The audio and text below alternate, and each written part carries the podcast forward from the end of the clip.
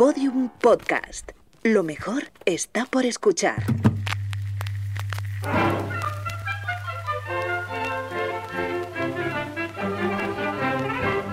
Deux gendarmes un beau dimanche chevauchaient le long d'un sentier. Una tarde de invierno de 1944, la artista François Gillot acudió al estudio que Picasso tenía en la calle de los Grandes Agustinos para aprender los secretos del grabado. A Gillot se le conoce como la única mujer que sobrevivió a Picasso.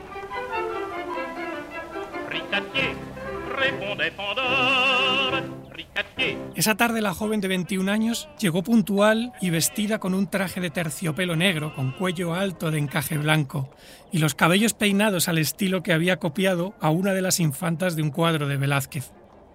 ¿Es esta la clase de vestido apropiado para aprender a grabar? le preguntó él. François respondió que tal vez no, pero como estaba segura de que él no tenía la menor intención de enseñarle a grabar, se puso el vestido más adecuado. ah, c'est un métier difficile. Garantir la propriété, défendre les champs et la ville du vol et de l'iniquité. Picasso, 41 años mayor que ella, ofreció a François Gillot la guardilla del estudio. Quería encerrarla allá arriba, proporcionarle los materiales para su trabajo y guardar juntos ese secreto. Le propuso privarle de su libertad y solo salir al anochecer, a pasear con él por aquellos barrios donde no se encontrarían con nadie conocido. Gillot se negó. Era febrero y en la guardilla hacía demasiado frío. Sabía muy bien lo que no quería.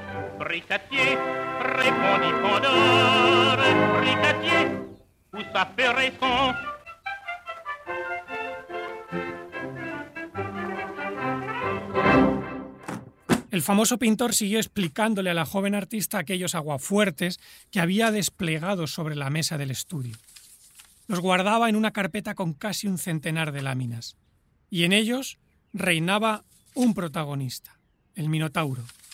Picasso contó a Gillot lo importante que era ese monstruo.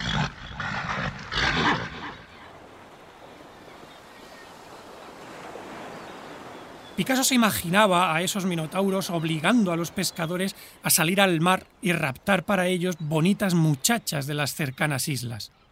Así se lo contó a François Gillot. El pintor continuó su relato fantástico en el que los minotauros recibían en sus casas a los escultores y a sus modelos. Y todo el mundo bailaba, comía almejas, bebía champán, hasta que la melancolía se esfumaba y la euforia hacía su aparición.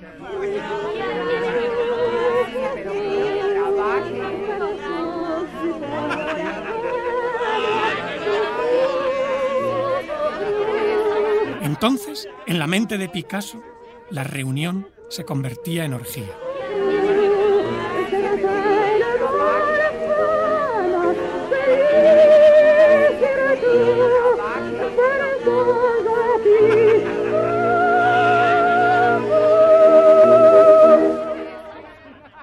El artista señaló otro grabado en el que aparecía un minotauro contemplando a una mujer dormida. Se acercó a Gillot y le dijo, la está estudiando. Intenta leer sus pensamientos. Trata de averiguar si ella le ama porque es un monstruo. Y en voz baja señaló, es difícil saber si quiere despertarla o matarla. Libres de Picasso, un podcast original de Podium sobre mujeres libres, con Pello H. Riaño. Episodio 2. La revista.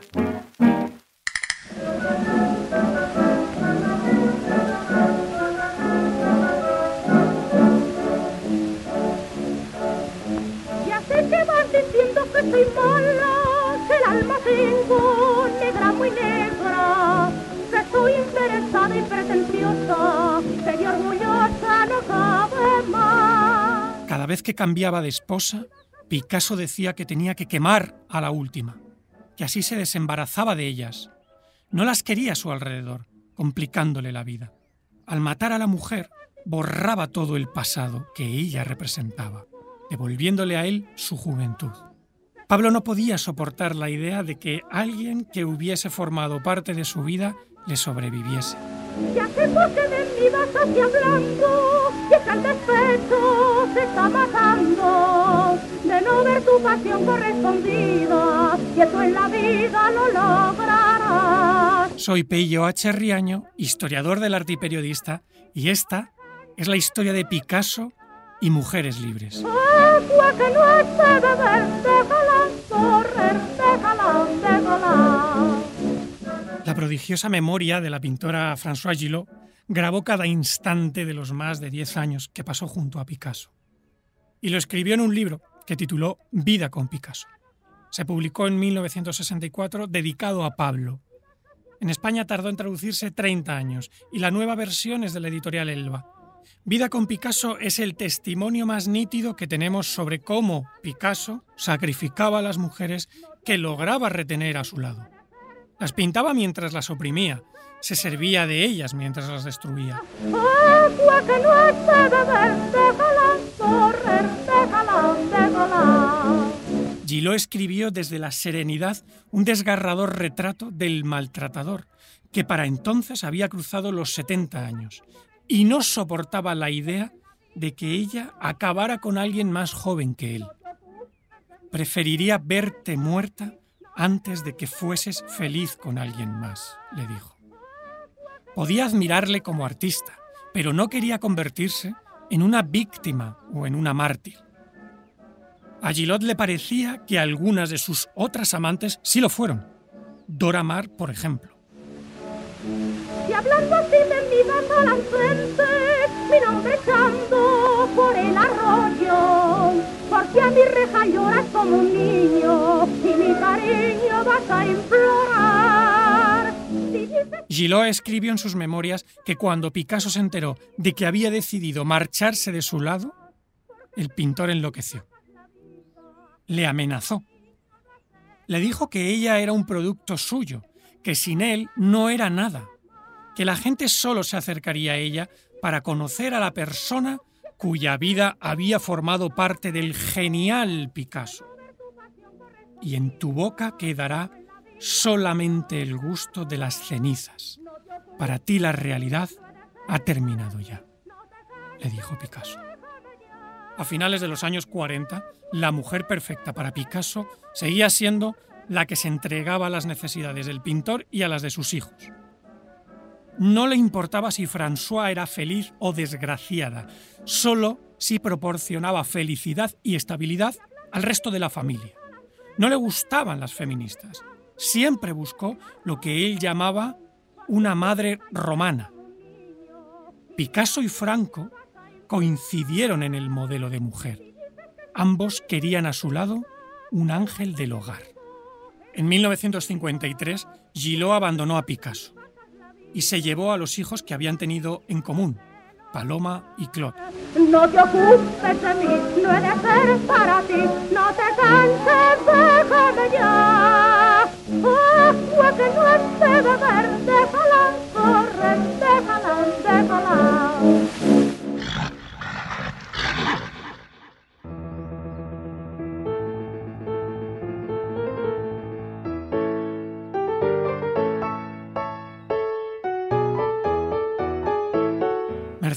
Coma Posada, Lucía Sánchez Saornil y Amparo Poch y Gascón querían ser libres, no ángeles del hogar. Tampoco deseaban que les cantaran a su belleza española, ni representaban a la mujer romana con la que soñaba Picasso. Ellas eran tres mujeres instruidas que procuraron compartir los frutos de su educación con sus hermanas.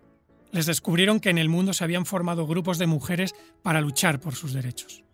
Conocían la prensa por dentro, llevaban más de dos años de organización activa entre las mujeres anarquistas, sobre todo en Madrid y Barcelona. Necesitaban dar un paso más y crear un medio con el que difundir las ideas de la organización. El primer número de la revista nació para cambiar España en mayo de 1936. Sin que pretendamos ser infalibles, tenemos la certeza de llegar en el momento oportuno. Ayer hubiera sido demasiado pronto. Mañana, tal vez, demasiado tarde. Estas son las primeras líneas del editorial del primer número de la revista. En ellas están las ganas, la voluntad, la ilusión y la firmeza contra el menosprecio al que habían sido sometidas por la historia. la historia de los hombres.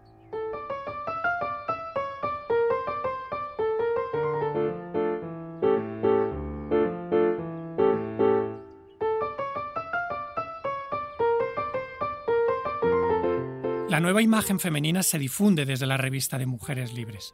La profesora Inmaculada Real encuentra en las ilustraciones que acompañan los artículos a una mujer soberana, autónoma, sonriente, preparada para la vida y para la guerra, con un volante entre las manos o con un fusil. Son mujeres fuertes, nada que ver con la mujer que construía Picasso por esos años en París, llorona y sometida. La revista Mujeres Libres está ilustrada por Baltasar Lobo, donde vemos cómo el concepto de maternidad cambia. En las representaciones que encontramos del siglo XIX siempre son escenas de familia donde aparece el padre, la madre y, los hijos. Pero a lo largo de este periodo, cuando ya aparece este otro modelo de mujer, la maternidad es la madre y el hijo, y la figura del hombre desaparece. Y durante el franquismo vuelve a aparecer en las fotografías de la familia nuevamente la imagen de la familia, el padre y la madre con los hijos. Por eso nace Mujeres Libres quiere, este aire cargado de perplejidades, hacer oír una voz sincera, firme y desinteresada, la de la mujer. Pero una voz propia, la suya, la que nace de su naturaleza íntima. Estamos ciertas que miles de mujeres reconocerán aquí su propia voz, y pronto tendremos junto a nosotras toda una juventud femenina que se agita desorientada en fábricas, campos y universidades.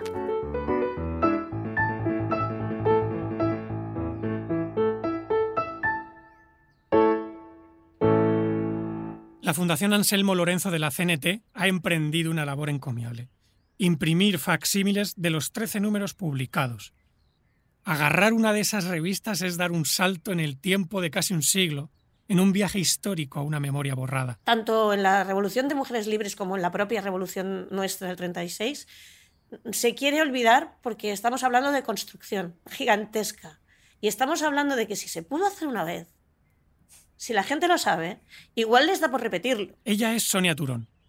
Se emociona con facilidad al hablar de ellas.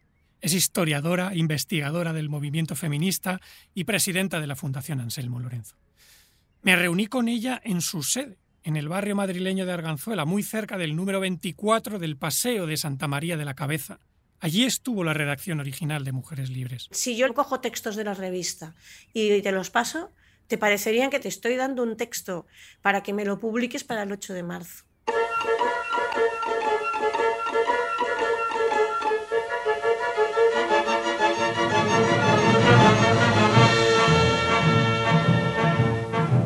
En los 13 números que publicaron durante tres años aparecieron artículos con los que querían despertar conciencias, emancipar a sus lectoras y acercarlas a la lucha social.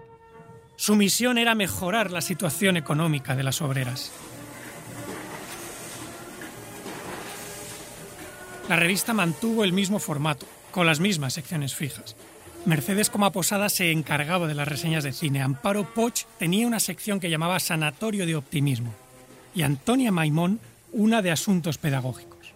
Trataban temas como la salud, la sanidad sexual y reproductiva, la maternidad. Ellas se plantean eh, una formación transversal para todas las mujeres, no ideológica, porque se ha dicho muchas veces, no, son, son, anarquistas, son anarquistas. Todas estas mujeres eh, iniciadoras tienen un origen libertario. Mecane Jurado es economista y psicóloga, además de autora del extraordinario ensayo Lucharon contra la hidra del patriarcado, Mujeres Libres.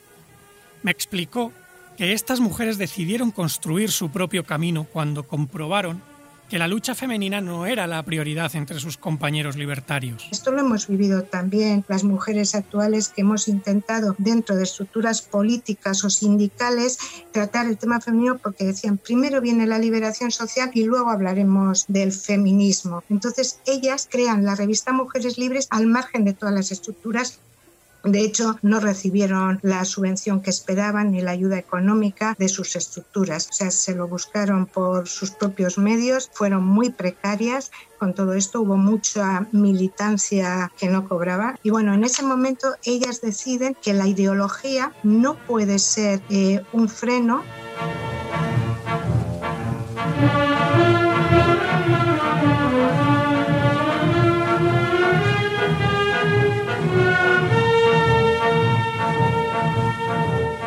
Distribución de la publicación estaba garantizada gracias a las socias que habían mostrado su interés. Enseguida se quedaron sin ejemplares y fue un éxito inmediato. Publicaron un número cada tres meses.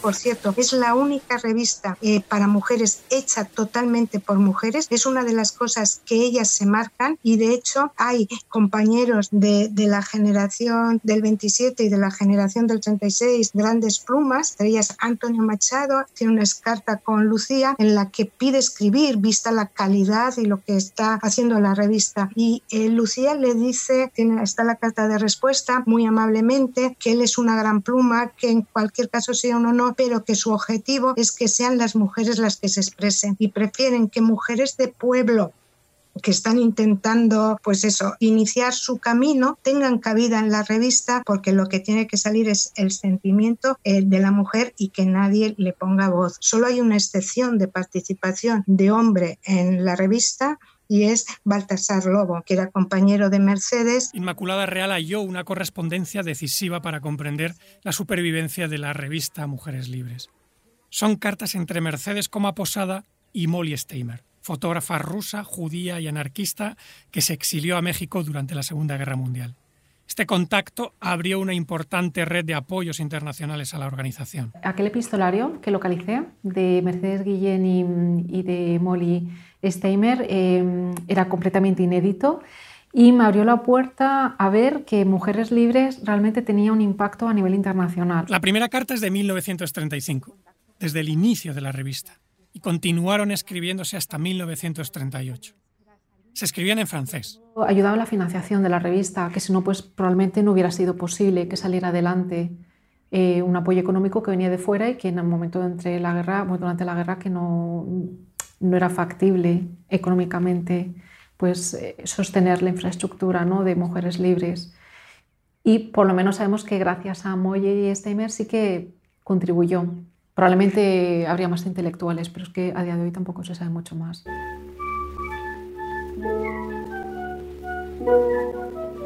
Faltó una campanada, la de Rafael.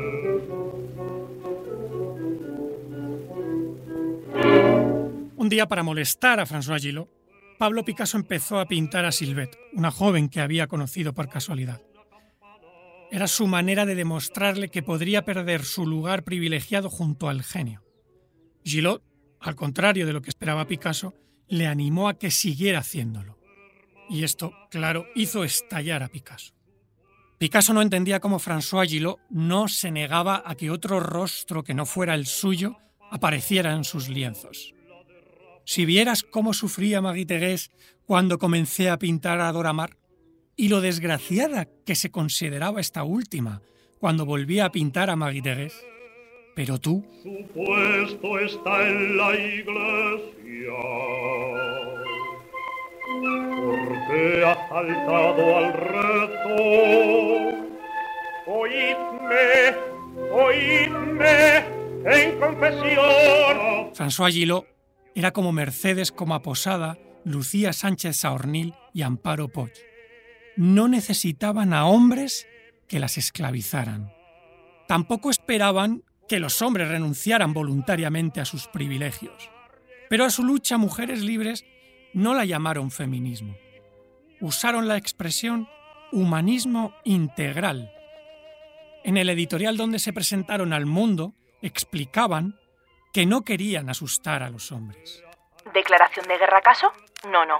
Compenetración de intereses, fusión de ansiedades, afán de cordialidad en la búsqueda de un destino común desde aportar a la vida el sentido del equilibrio que le falta y de donde provienen todos sus males. La mujer que fue mi vida, por su azar llegó hasta aquí. Quisieron hacerles comprender que sin la libertad de ellas, la de ellos no valía nada las mujeres cambiaban España, pero había una España que no quería cambiar y que haría lo que fuera para impedir el cambio. La España que se resistía a acabar con los privilegios, las desigualdades o las injusticias, tenía un plan para acabar con la esperanza. Una ansia dormida en mí.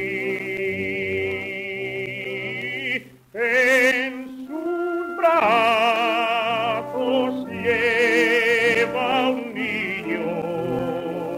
Libres de Picasso, un podcast original de Podium sobre mujeres libres, con Pello H. Riaño.